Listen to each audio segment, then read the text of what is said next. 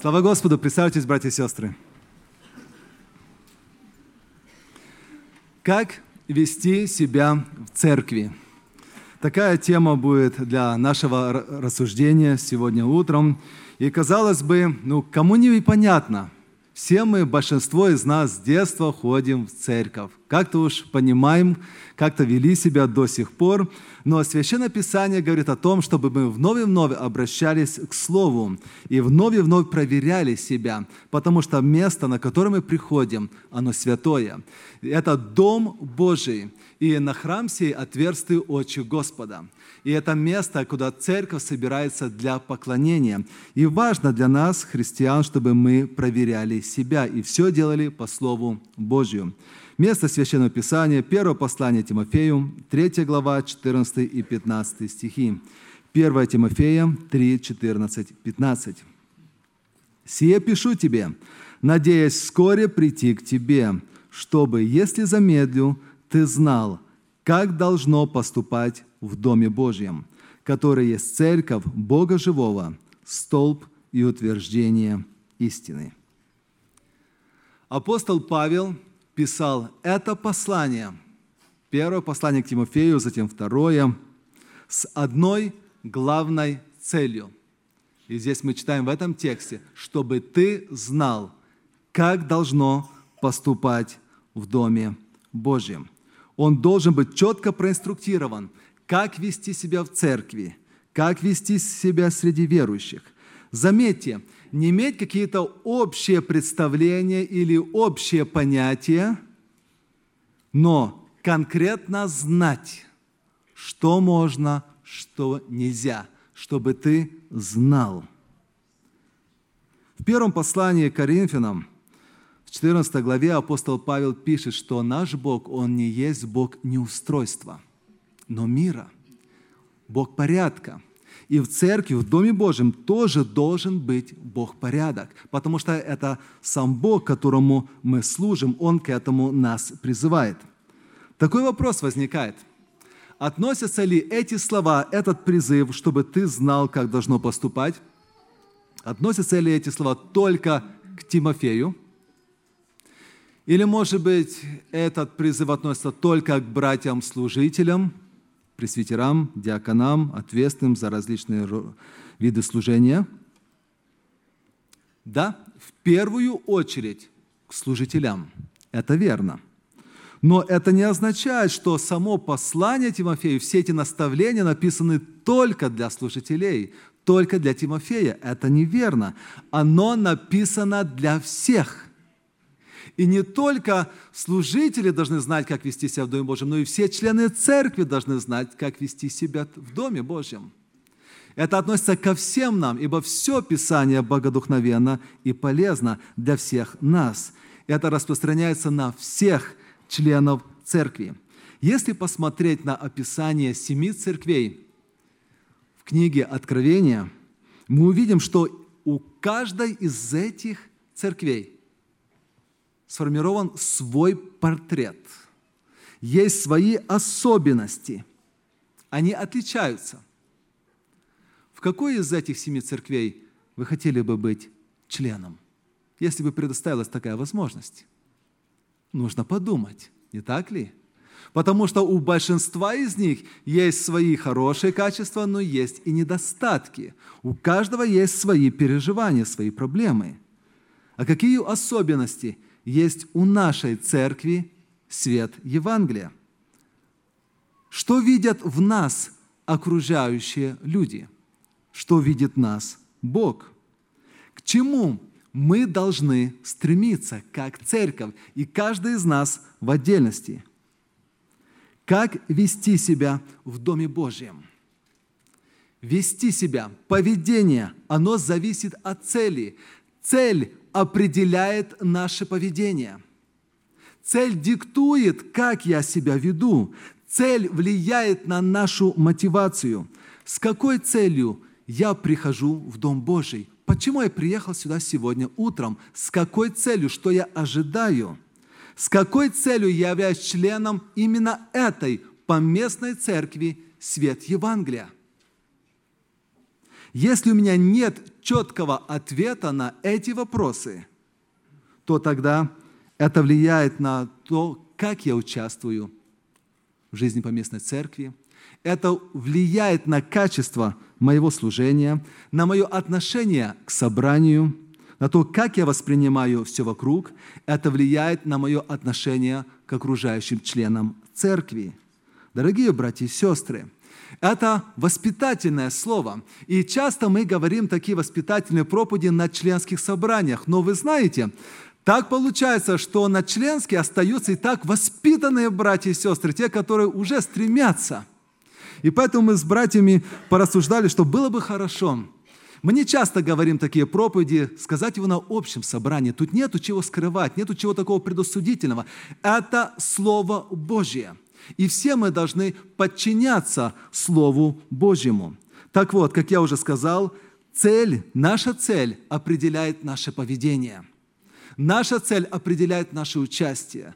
Наши цели определяют многое в нашей жизни. Каковы наши духовные цели, наши, как нашей церкви, как моей семьи, мои личные.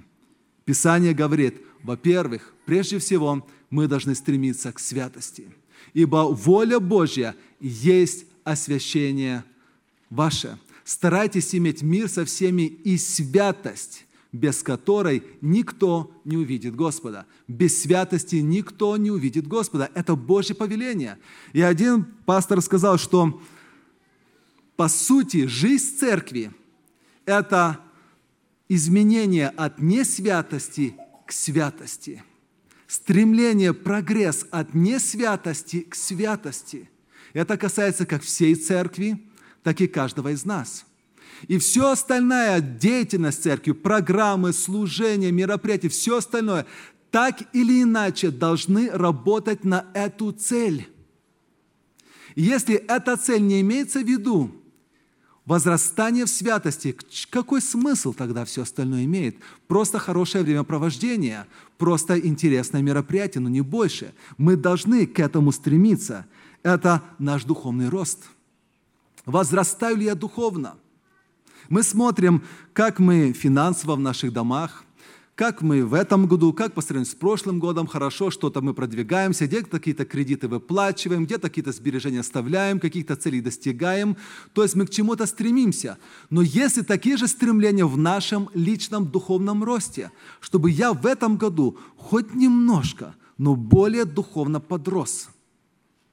И как я в этом году по сравнению с прошлым годом? Возрастаю ли я духовно? Как измерить мой духовный рост? Он измеряется страхом Божьим. Он измеряется подчинением Писанию. Он измеряется плодом Духа Святого, Галатам 5, 22, 23. Страх Божий, он определяет мое поведение, возрастаю ли я в этом. Экклезиаст, заканчивая свою книгу, после многих увещеваний, поучений, говорит, «Итак, выслушаем сущность всего». Подводит черту «Бойся Бога». Бойся Бога, христианин. Бойся Бога, член церкви. Бойся Бога, дорогая душа. Если страх Божий пропадает, исчезает, что остается, что еще может удержать нас? Страх Божий – это то, что Господь желает видеть в нас, то, что спасает и удерживает нас от зла. Чтение Слова Божьего, стремление к святости невозможно без чтения Слова Божьего и молитвы. Христианин, не читающий Писание, это не христианин. Христианин, не молящийся, это пустой христианин. И мы призываем, чтобы в каждом из нас была эта духовная жизнь, молитвенная жизнь, жизнь, наполненная Словом Божьим. Давайте не будем позволять, чтобы день прошел без чтения Слова Божьего и молитвы. Мы можем чем угодно быть заняты, но если мы не питаемся Словом Божьим и нет времени для достаточно серьезной молитвы перед Богом, мы пустеем, мы мельчаем, как христиане. У нас остаются какие-то знания, какой-то опыт, но сила пропадает. Встану и пойду как прежде, но не знал, что сила отступила от него. Так мы порой думаем, что мы еще, we are still good, у нас все еще все нормально, все хорошо, но не, не замечаем, как мы опустели. Почему? Не питались у Слова Божьего, не питались молитвой. Дорогие братья и сестры, продолжайте читать Священное Писание. И мы очень просим, убеждаем, умоляем всю церковь читать по плану, все подряд. Почему это важно? Потому что тогда мы знаем все Писание, потому что есть целые фрагменты Библии, которые годами остаются непрочитанными. Мы просто не, не пересекаемся с ними. У нас есть любимая книга Псалмов, книга притчи, Экклезиаст, там, послания некоторые, Евангелия, но многие вещи записанные остаются непройденными, незамеченными. Но все Писание полезно, и поэтому важно, чтобы мы читали Библию подряд, чтобы мы знали Слово Божье. Большая проблема современного христианства – то, что они не читают Библию. Мы посещаем собрания, мы участвуем в служениях, но Библию мы не читаем. Не читаем, как должно. Не читаем так, чтобы напитаться и насытиться. Мы не пребываем в Слове Божьем. Мы не радеем о Слове Божьем. Написано, что первые христиане, они прославляли Слово Божье. То есть они чтили Слово Божье. Прославляем ли мы Слово Божье? Молитва – серьезная молитва, сокрушенная молитва перед Богом, молитва как общение. Давайте будем находить каждый день время для молитвы с Господом. Потому что молитва смиряет, молитва сокрушает, молитва дает благословение, она назидает, она возвышает. Молитва – это все, это дыхание. Были мы с молодежью на конгрессе молодежи, он был посвящен молитве. И девиз этого конгресса был «много молитвы, много силы». Эти слова принадлежат одному из старых иммигрантов Петру Дейнеки, который еще в начале прошлого века эмигрировал из Беларуси в Америку. Его жизнь, она была наполнена служением. Он это испытал в своей жизни. Это истина, много молитв, много сил, она проверена жизнью и опытом многих христиан. Дорогие братья и сестры, почему у нас порой не хватает силы? Почему мы порой беспомощно опускаем руки?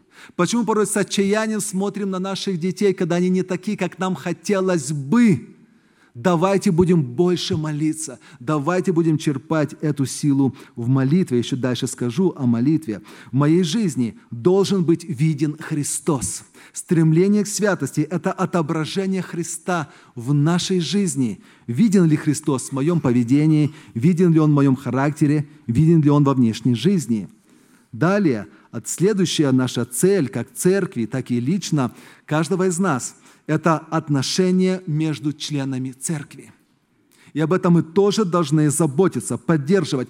Как семье нужно принимать усилия, чтобы сохранять добрые, дружественные, хорошие отношения внутри семьи, в родстве, между семействами, между друзьями. Согласитесь, это труд – это усилие, тем более в церкви. Нам важно стремиться к отношениям, к добрым отношениям друг с другом. Это, во-первых, стремление к любви.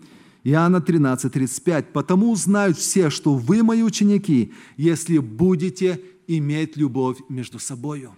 Если будете иметь любовь между собою. Как это выражается? Давайте начнем с простого. Это дружелюбие между членами церкви. Это элементарное приветствие – когда мы выходим из собрания, когда мы приходим на собрание, давайте каждому будем подавать руку.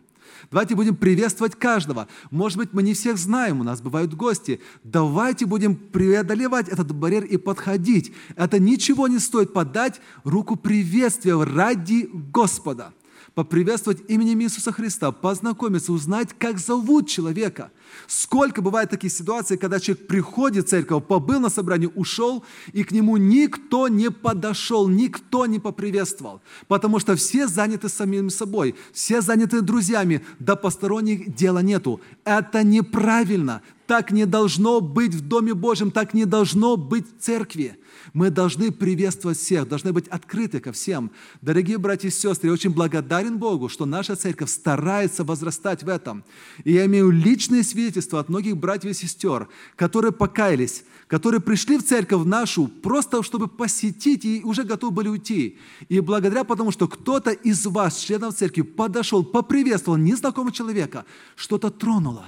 Господь начал действовать, Человек остался, пришел еще на одно собрание. Он потом покаялся. И таких немало случаев, когда именно такая простая вещь, как христианское приветствие. Приветствуйте друг друга, говорит Писание. Давайте будем проявлять друг к другу уважение. Уважение, элементарное человеческое уважение. Порой мы увлекаемся простотой так, что она переходит в простоватость а иногда в хамство. Не должно такого быть между членами церкви. Мы не должны ни в словах, ни в выражениях опускаться ниже определенной черты, за которой уже идет неприличие. Мы должны уважать друг друга в Господе относиться к друг другу как к детям Божьим. Особенно это нелегко, когда между нами бывают разногласия. Но даже когда мы не понимаем, когда мы не согласны, все равно мы не должны переставать уважать друг друга и относиться друг к другу с почтением. В почтительности друг друга предупреждайте, говорит Слово Божье. Отношения между членами церкви – это стремление к миру и единству. Согласитесь, нас много людей – у нас в нашей церкви где более 470 членов церкви. Сколько людей, столько характеров. И мы люди взрослые, с разным бэкграундом, воспитанием, приехали с разных мест. У каждого есть свои пунктики в характере и в своей личности. И есть немало того, что нас разделяет. Но церковь на этом не держится. Церковь держится, строится на том, что нас объединяет. Если будем заострять внимание на то, что нас разделяет, мы скоро разбежимся. От нас ничего не останется, потому что мы погрязнем в этих бесконечных выяснениях отношениях. Не может быть все по-моему. Нужно обращать внимание на то, что нас объединяет – к миру призвал нас Господь. Конечно, это не должно включать компромисс с грехом, это совсем другое. Но есть масса вещей, кроме вопроса греха и святости, где у нас есть несогласие, непонимание во взглядах, в мыслях. И тут мы должны стремиться держаться того, что нас объединяет. Старайтесь иметь мир со всеми и святость, без которой никто не увидит Господа. Насколько я готов стараться? Старайтесь. Насколько я в этом продвигаюсь, насколько в моем старании я готов переступить где-то через себя, через свою гордыню, через свое мнение, насколько я готов это сделать ради Господа. Это старайтесь не ради какой-то выгоды, это старайтесь ради Господа. На что я готов постараться ради Господа? Это вопрос для каждого из нас – Итак, первое – стремление святости, второе – отношения между членами церкви, и третье – это проповедь Евангелия. Это также цель и задача церкви. И не хотелось бы, чтобы наша церковь была замкнута, заключена только на самих себе, варилась только в собственном соку. Нет, мы должны также проповедовать Слово Божье, но нужно правильное понимание, как мы должны и можем это делать. И мы не должны думать, что мы ограничены, у нас мало возможностей. Нет, на самом деле возможностей у нас немало. Было бы желание, было бы открытое сердце для этого, было бы старание. Часто мы думаем, что проповедь Евангелия – это миссия в других странах. Нужно поехать куда-то, где-то что-то помочь сделать, где-то как-то подсобить, поучаствовать. Да, это хорошо, это правильно, это нужно делать. И ученики, а и апостолы, они тоже разошлись по всем странам, по всему миру. Это нормально. До 18 века как-то в христианстве не было такого, чтобы куда-то идти. И они, многие, я читал исследования э, по христианской истории, такое было мнение в церквах, что вот это поручение апостолы уже выполнили – Апостол Павел, Петр и другие прошли, христианство уже дошло, и теперь мы должны просто возрастать святости. И потом пошло другое движение, возрождение, чтобы пересмотр этого вопроса, что это великое поручение, оно остается и сейчас. Церковь должна это делать во всех условиях. И мы должны ехать и в другие страны тоже. Наша молодежь каждый год, и члены церкви ездят в другие страны. Но не только это. Мы не можем все 470 членов церкви поехать куда-то в Киргизию, в Россию или в Мексику, или еще куда-либо, или в Африку. Мы не можем, нет такой возможности. Что же тогда? Тогда есть план Б. Наша практическая христианская жизнь. Она тоже является проповедью Евангелия. Мы читаем по второму посланию к Коринфянам, 3 главе. «Вы показываете собою, что вы письмо Христово, через служение наше, написанное не чернилами, но духом Бога живого. Вот как идет проповедь. Вы показываете собою, что вы письмо Христово. А что мы показываем? А что я показываю? Что люди читают в этом письме по моему поведению? Что они читают о моем Боге, в которого верую, о нашей церкви, в которую мы ходим? Что они читают в этом письме? И оно каждый день открыто, и мы не подозреваем об этом. Дорогие братья и сестры, если бы мы больше уделили внимание этому тексту, что мы письмо, практической жизни. Много и говорить бы не пришлось. Вас бы уже спросили, а почему ты какой-то другой? Ты, наверное, верующий? Да. В какую церковь ты ходишь? Позволи мне туда прийти, на этот огонек и согреться. Дорогие братья и сестры, много зависит. Людей немало и приходят в церковь, как мы к ним относимся. Второе место, ибо вы, мы, Христово благоухание Богу спасаемых и погибающих. Какое благоухание распространяется – это благоухание или запах, или что-то другое. Не всегда это благоухание, бывает и не благо. И это то, на чем мы должны обращать внимание. Это сильно влияет на проповедь Евангелия. И если, это, если мы не письмо, если мы не благоухаем, грош цена нашим словам, сколько бы ни говорили. Оно подтачивает, подрывает проповедь Евангелия – и сводит его на нет. Неверующие люди приходят к нам в церковь.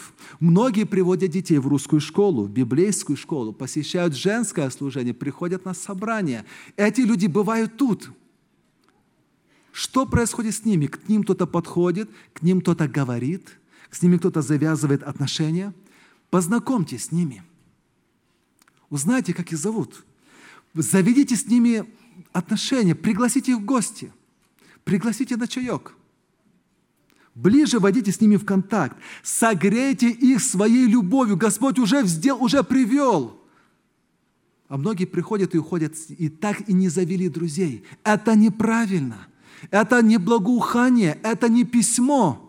Мы должны использовать любые возможности. Итак, проповедь Евангелия – это и миссионерские поездки, это и наша практическая жизнь. Второе и третье – уделение внимания тем неверующим или полуверующим или охладевшим членам, э, людям, которые приходят в нашу церковь.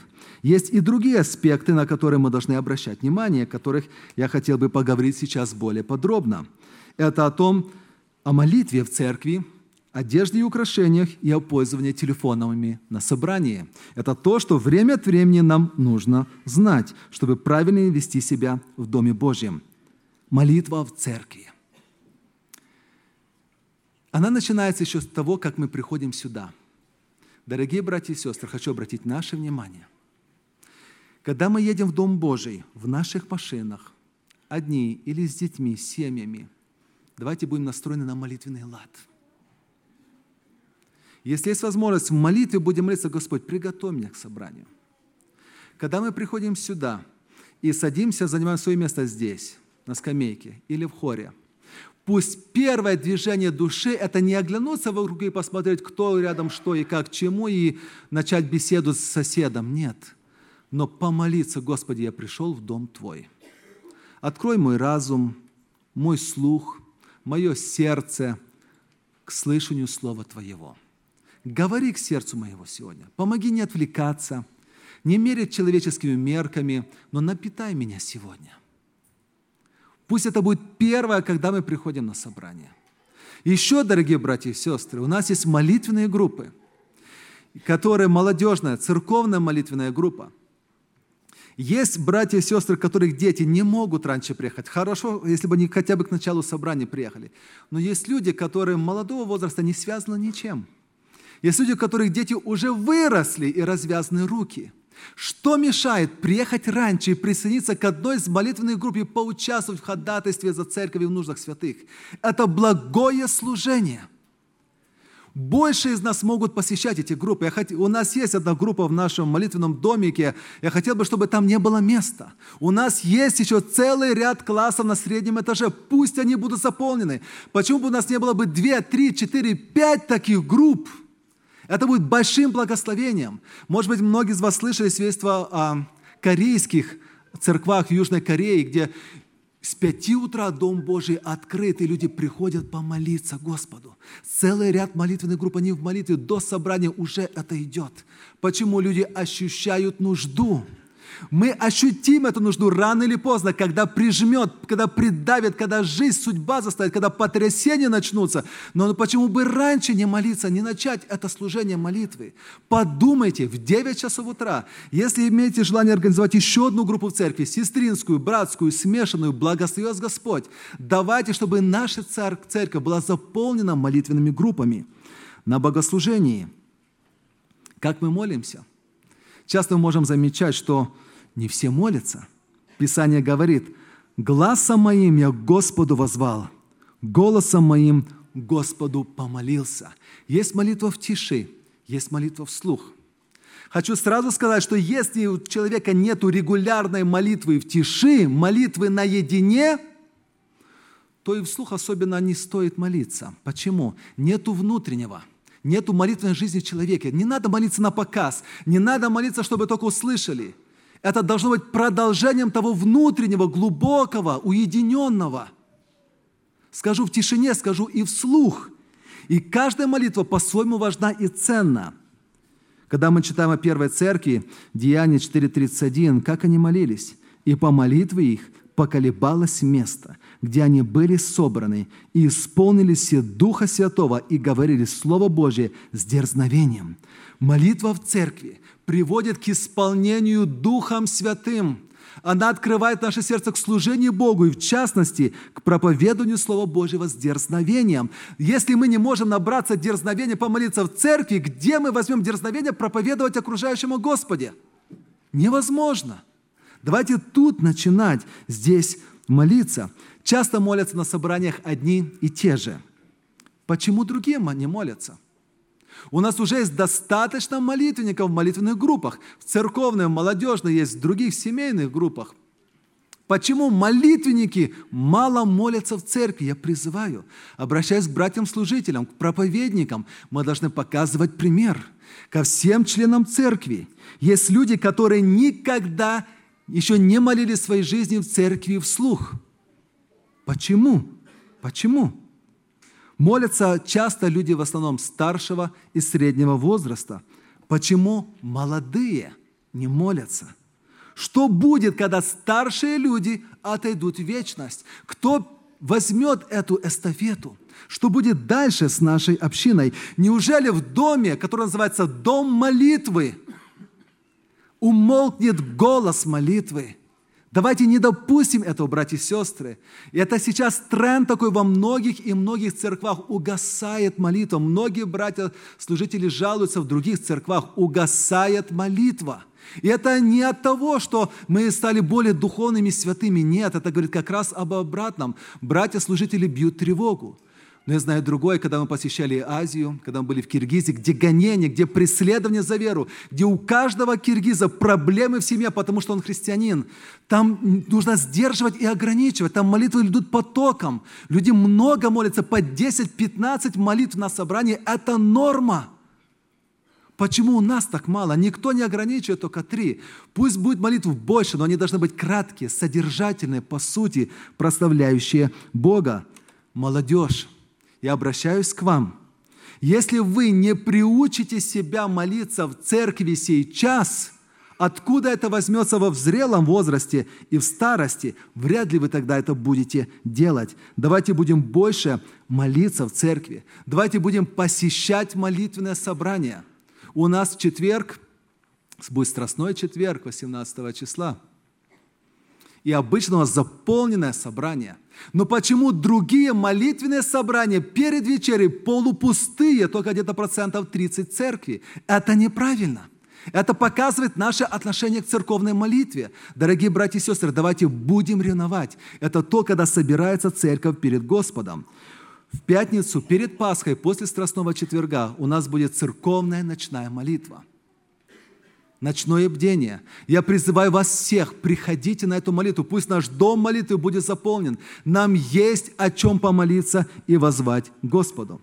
Следующий момент, на который я хотел бы кратко уделить напомин... Э, наше внимание, это одежда и украшения в Доме Божьем.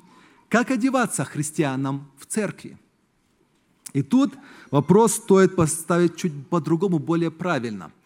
Как одеваться христианину в церкви и повседневной жизни? Потому что христианин, он один. И его христианство только в церкви не заканчивается. И это касается на все сферы его жизни. Проповедников часто критикуют, когда начинают говорить о внешнем виде. Что вы цепляете за юбки – за косынки, вы на внутреннее обратите внимание. Но, дорогие братья и сестры, если мы придерживаемся полного Евангелия, мы тогда не должны ничего обходить. И в Евангелии, Слове Божьем, есть указание конкретной вещи и об одежде, и о внешнем виде. Мы много говорим о благодати, много говорим о любви, о спасении, о всех прочих вещах. Но иногда, согласитесь, нужно поговорить и об этом тоже. Это правильно, этому учит Слово Божье. Итак, обратите внимание на внутреннее, и это верно. Внешнее зависит от внутреннего. Это закон жизни – это духовный закон. И все имеет свою внутреннюю причину.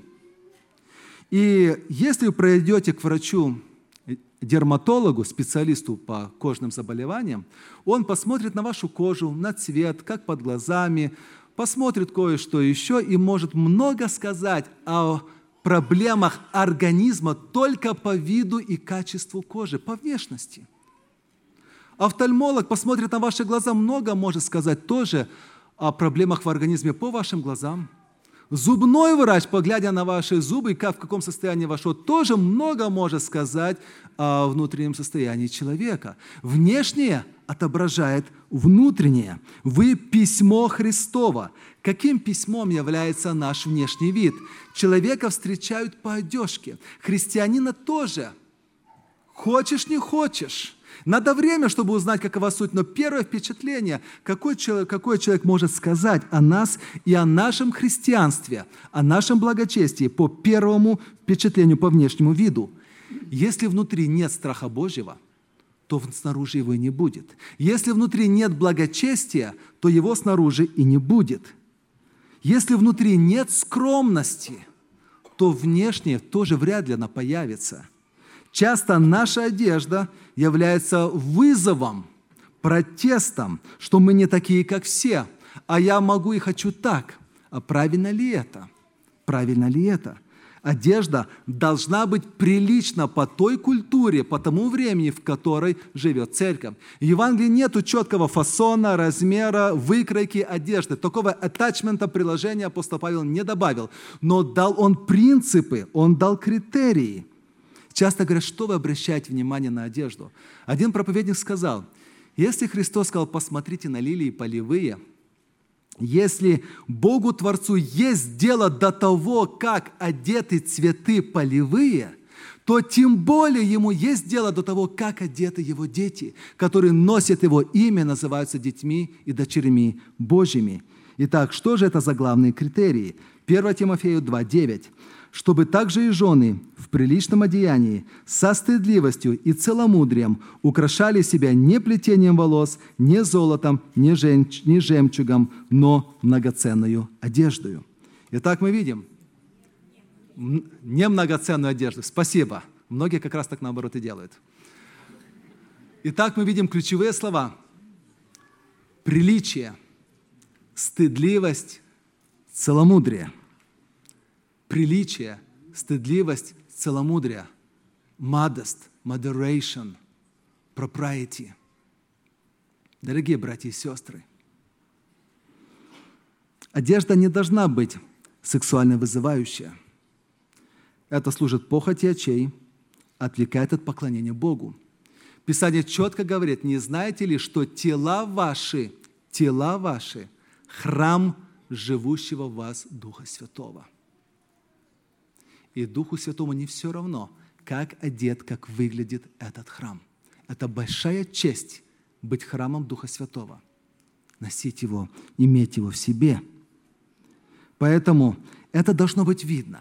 Я не буду сейчас говорить ни о длине, ни о чем, но каждый брат, каждая сестра, выходя куда угодно, выходя из дома, направляясь где-то на работу, по делам, в магазин, приходя в церковь, должны пройти через это three-point check. Прилично ли это? Со стыдливостью ли это? С целомудрием ли это? Все.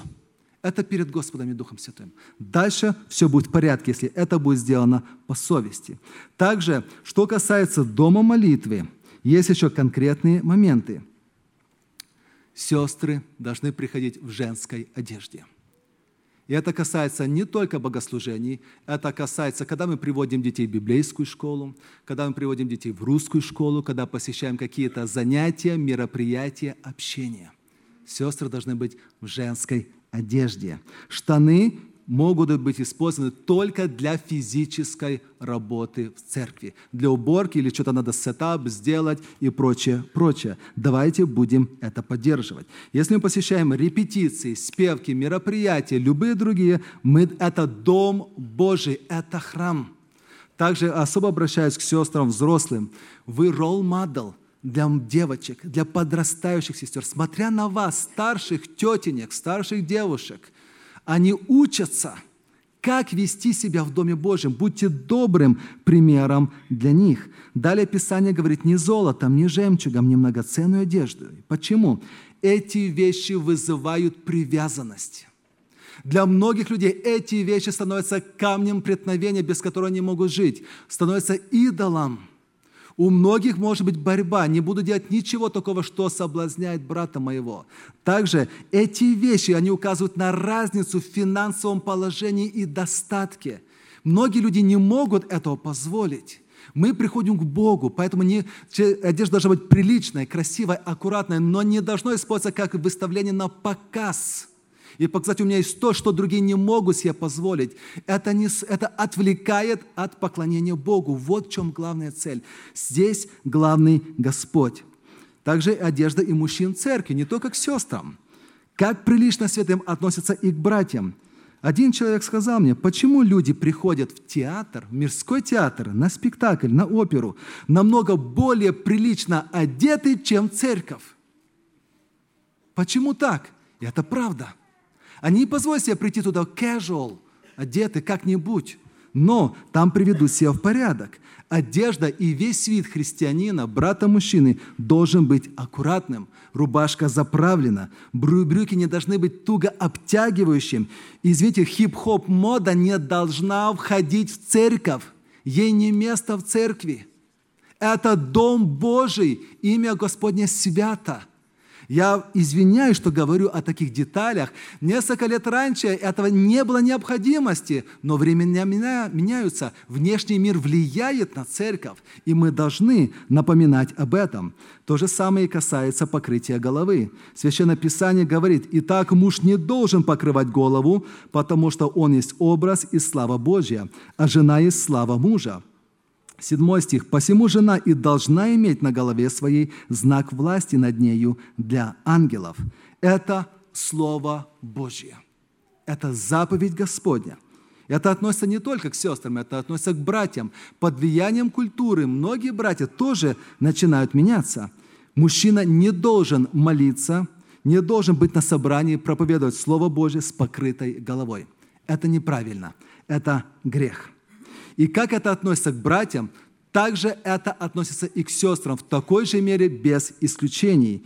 И Священное Писание четко говорит, что покрытие головы – это не культурный обычай, а евангельская заповедь, имеющая духовный смысл. Я не буду дальше распространяться на, на этом. Мы издали брошюру, пожалуйста, можете ее взять, почитать, посмотреть. На следующее воскресенье будут еще выставлены дополнительные экземпляры. Но есть также вопросы, которые часто сестры задают. А насколько широким должно быть покрытие головы? Опять же, Священное Писание не устанавливает размеру в сантиметрах или в инчах. И аргумент тех сестер, которые против – аргумент тех сестер, которые против, как раз и часто говорят, если уж покрывать голову, то по-настоящему. И они правы. Согласитесь, они правы. 1 Коринфянам 11 глава говорит о том, что должна, голова может быть или не покрыта, или покрыта. Опять же, нету сантиметров, нету инчей, но каждая сестра, которая читает это священное в страхе Божьем, должна делать выводы перед Господом. Можно ли покрывать голову только на время молитвы, а потом опять снимать шарфик? Если у вас дети рядом, которые все время вас дергают, конечно, у вас другого выхода нету. Но если мы посмотрим шире на этот вопрос, мы пришли в дом молитвы. И все это собрание, два часа, посвящено Богу. Мы призываем имя Божье, и это сплошное богослужение перед престолом Бога. Мы в присутствии Божьем.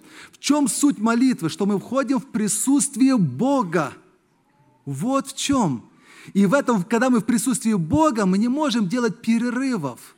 Все в собрании наполнено, пронизано молитвой. Хор поет молитвенные гимны, стихотворения, обращение к Господу, проповеди. В любое время мы должны быть готовы помолиться. Это и, и поем мы молитвой, и сидя, и в любом месте.